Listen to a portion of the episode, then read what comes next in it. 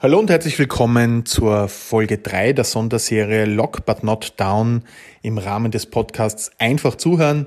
Mein Name ist Jürgen Melmucker und ich bin Trainer und Coach für wirksame Kundenkommunikation und effektives Zuhören.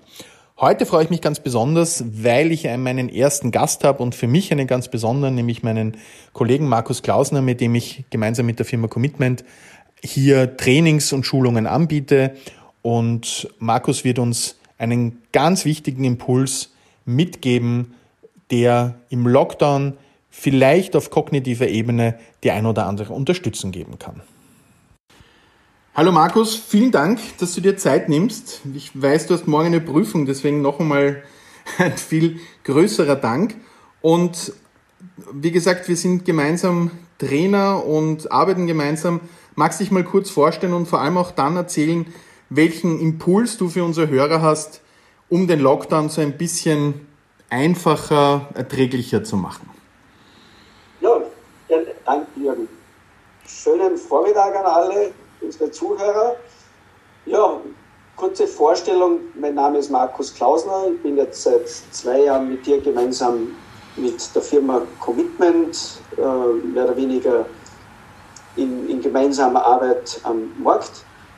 Und was habe ich gemacht bis jetzt? Ich bin seit 20 Jahren im Trainingsbereich tätig, war parallel dazu zehn Jahre äh, Gebietsleiter im Bankdienstleistungsbereich und studiere aktuell äh, auf der FH Wiener Neustadt im Bereich der Wirtschaftsberatung und bin im Zuge des Studiums so mehr oder weniger doch immer wieder mit den neuen Erkenntnissen aus der Neurowissenschaft in Berührung gekommen. Das mittlerweile sehr fasziniert und wo ich doch einiges dazu auch mittlerweile gelesen habe. Und dahingehend wäre heute mein Gedanke, den ich mit euch teilen möchte. Es geht um das Thema der Gedanken, die uns so in unterschiedlichsten Situationen mehr oder weniger unbewusst so vorgegeben werden. Und daraus haben wir gemeinsam, Jürgen und ich, den Wirkungskreis entwickelt, und den kann man sich jetzt so vorstellen. Also im Zentrum steht so die Situation und in der Situation kommt als allererstes ein Gedanke. Ich sage dann anschließend zu jedem dieser Punkte ein, zwei Fakten und spinne zum Schluss nochmal den Faden Gedanke zum Ergebnis. Also beginnend beim Gedanken, dann geht es weiter, fast zeitgleich entsteht ein gewisses Gefühl zu diesem Gedanken und über Wiederholung entstehen dann so Haltungen. Das heißt, welche Wertehaltungen habe ich, äh, teilweise mit Vorurteilen möglicherweise verbunden, mit Schubladisierung, was immer da dabei ist. Auch so Glaubenssätze? Glaubenssätze, okay. genau, das mhm. kommt alles in diese Richtung. Aus der Haltung, also Gedanke, Gefühl, Haltung, kommt dann die, die, mehr oder weniger der Transport nach außen, wie das wer anderer wahrnehmen kann. Mhm. Und unsere Gedanken transportiert man auch dann über die Körperhaltung. Das heißt, Mimik, Gestik spielt dann doch eine Rolle, wo wer andere erkennen kann, wie fühlt sich der in der Situation. Aus der Körperhaltung geht es dann weiter über die Stimme, also die Körperhaltung trägt nach außen, die Stimme trägt nach außen und die Stimmung ist mehr oder weniger nichts anderes wie der Abgleich zur Stimmung, wo ich mich gerade befinde. Aus der Stimme werden dann mehr oder weniger Stimmlaute in Form von Wörtern, in Formulierungen, die wiederum ihren Ursprung aus dem Gedanken haben.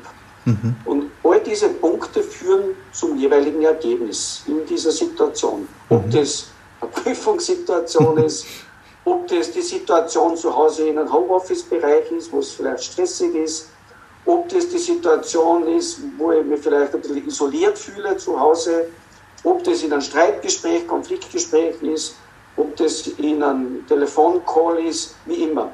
All diese Situationen erzeugen einen Gedanken, der uns letztendlich zu einem Ergebnis führt. Und jetzt noch vielleicht ein, zwei Faszinationen zum jeweiligen Punkt. Wenn wir so überlegen, in jeden Tag bewegen wir uns in etwa 60.000 Gedanken. Das heißt, 100 Milliarden Nervenzellen verknüpfen sie 10.000-fach und daraus über elektrochemische Impulse entsteht der Gedanke. 60.000 am Tag. Wahnsinn. Wovon nur drei positiv sind, sind immerhin 1800. Das Spannende ist, der Mensch hat die Fähigkeit, in jeder Situation innezuhalten und über seinen eigenen Gedanken zu reflektieren, ob in dieser Gedanke im Sinne des Ergebnisses, das er erreichen will, förderlich ist oder hinderlich ist. Mhm. Und dann gibt es so diese Übung dazu, wenn der Gedanke hinderlich für das Ergebnis ist, dann ist es gut innezuhalten und einen alternativen Gedanken zu formulieren. So eine quasi kognitive Neubewertung für die Situation zu geben. Und diese Fähigkeit besitzt nach Erkenntnissen der Neurowissenschaft ausschließlich der Mensch. So die Selbstreflexion und die Situation neu zu bewerten und einen neuen Gedanken reinzugeben. Mhm. Vielleicht noch zwei Sätze noch zum Thema Gefühl. Es gibt so diese Grundgefühle. In der Literatur findet man sehr viel bei Paul Ekman oder Lazarus zum Beispiel. Da geht es um sieben Grundgefühle, wenn man das so tituliert, von, von Freude, Angst, Ekel, Verachtung, äh, Ärger, Wut, Zorn, alles, was da so reinkommt. Und diese Gefühle transportiert man in Mimik, Gestik nach außen. Mhm. Spannenderweise gibt es relativ wenig äh, zu positiven Gefühlen in der, in der Wissenschaft. Haltung ist so ein Thema äh, über Glaubenssätze, über Haltungen generell. Wie begegne ich dem Gegenüber? Bin ich da mit Vorurteilen? Bin ich in Wertungen? Oder bin ich auf Augenhöhe? Ich bin okay, du bist okay. Mhm. Zum Thema der Körpersprache, vielleicht da noch ein, zwei Sätze dazu. Spannend ist, dass wir im Bruchteil, nämlich in 150 Millisekunden, wenn wir wen sehen, bereits den ersten Eindruck gewinnen, ist der Freund, ist er Feind, ist er kompetent, ist er inkompetent. Mhm. Das heißt, wir verarbeiten 15 Millionen Bit pro Sekunde im Sinne der Wahrnehmung des Gegenüber. Mhm. Stimme vielleicht noch, die Stimme ist so individuell, wie es Anzahl an Menschen gibt. Das wird immer ein bisschen unterschätzt, aber die Stimme ist nichts anderes wie Ausdruck der Stimmung. Bei Ärger zum Beispiel erhöht sich die Stimme, bei Freude erhöht sie sich, bei Trauer bleibt es monoton. Das heißt, auch in der Stimme können wir sehr wohl mehr oder weniger mit fühlen, wie sich der andere fühlt. Mhm.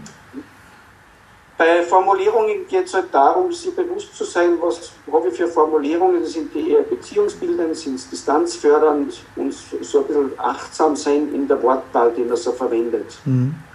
Und wie gesagt, letztendlich geht es darum, sich seines Gedankenguts bewusst zu werden, ist es in der Situation förderlich für das Ergebnis, der es erreichen will. Wenn es förderlich ist, ist es gut. Wenn nicht, dann einfach einmal innehalten und zu überlegen, kann ich einen anderen Gedanken spinnen, mhm. um im Ergebnis das zu erreichen, was ich will.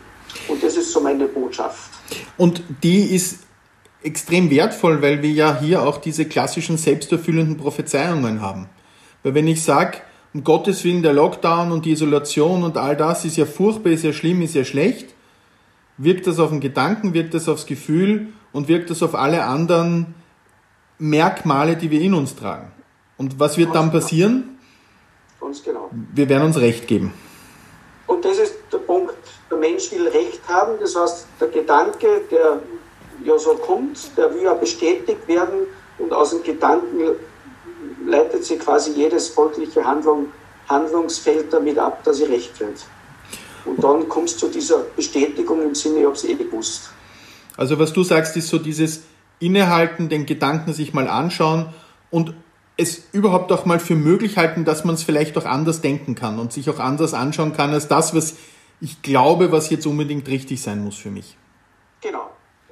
Und dann wird das Ergebnis, nämlich mein Gefühl, meine Stimmung und auch das, was ich nach außen trage, entsprechend anders sein. Ganz genau. Das heißt, ein positiver Gedanke bringt ein positives Gefühl, bringt zumindest eine neutralere Haltung zur Situation und überträgt sich natürlich dann mit Körperhaltung, Stimme und Sprache nach außen im Sinne eines positiven Kreislaufes, wenn man so will. Mhm. Und ein negativer Gedanke bringt einem ein negatives Gefühl, Vorurteile und so weiter, habe ich eh gewusst und so weiter.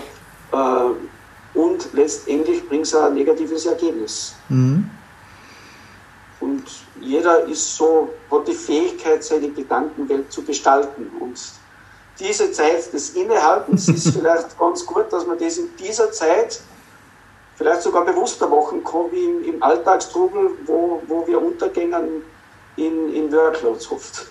Das heißt, es wäre ja gerade auch schon eine schöne Neubewertung, dass gerade vielleicht diese Lockdown-Zeit, wo wir über vielleicht mehr Zeit verfügen, gleich auch dazu dienen kann, über verschiedene Dinge in Ruhe zu reflektieren, damit diese Zeit auch gleich auch mehr Sinn und Zweck hat für den jeweils Einzelnen.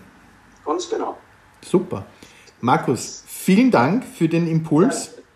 Und ja, wir beide sehen uns bald wieder und auf jeden Fall alles Gute und wir, äh, ja, wir danken für das tolle Gespräch. Danke gerne und allen eine gute Zeit und bleibt gesund. Dankeschön. Markus, bis dann. Tschüss.